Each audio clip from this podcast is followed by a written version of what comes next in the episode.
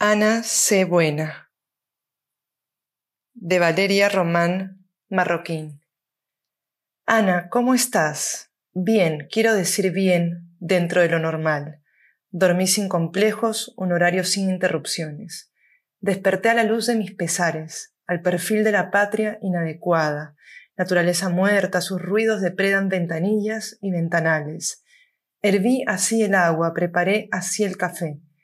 Observé sin asombro las noticias del día. Cuerpos televisados y bellos rostros me informan de las tendencias cuantitativas, el ritmo de la muerte. Local e internacional, motivos inciertos, cuerpos indistintos, condiciones para, parcelar las pláticas sobre política. ¿Qué significa todo esto? ¿Qué historia me pueden contar las noticias que yo no pueda conocer ya? Sin ánimo observé los alimentos a mi disposición. Calculé rutas convenientes compactas al partir, de la avenida Y hacia la calle Z, desviándome, siempre desviándome, hacia aceras destrozadas, muros de contención, repartidos con propósito de novedad, hacia la pregunta, tu pregunta asomándose, con una liquidez devastadora entre las rejillas de la virtualidad y la función de este dispositivo. Una sola rutina sostiene mi paz mental. Ana, ¿cómo estás? Pensé entonces en mi madre, que llamó en las deudas prolongándose mes a mes, en la función mistificadora del salario, lógica absurda del capital. Pero eso tú y yo ya lo sabemos. Pensé en los árboles que no hay en mi ruta, en que no hay razones para introducir respiros paisajistas, en la descripción de mi depresión. Es que no es estético ni rentable hablar de mi depresión. Pensé en mi última pareja, quien amé con maravilla. Pensé en su depresión y las formas económicas con las que gesto contra gesto conciliábamos el espacio que ocupaban nuestras preocupaciones.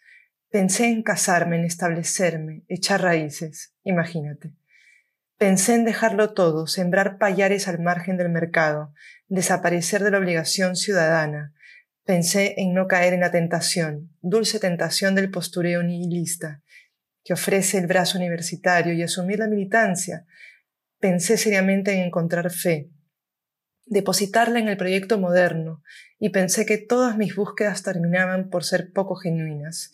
¿Qué hablar siquiera del fin de la historia? No tiene nada de material y ciertamente que se jodan todos. Con culpa, claro, eso pensé. Pensé en hablarte de mi depresión, en hablar de mi depresión, como un objeto de la naturaleza, como un acontecimiento, como parte de la decadencia propia de la burguesía y su gusto mediocre, como metáfora animal, un perro negro, un perro negro de nariz húmeda que caga, que me educadamente, que es amigable con los niños, con un currículo impecable, referencias profesionales, contactos y redes, premios, títulos lustrosos, Pensé en comprometerme con la crianza de un animal distinto.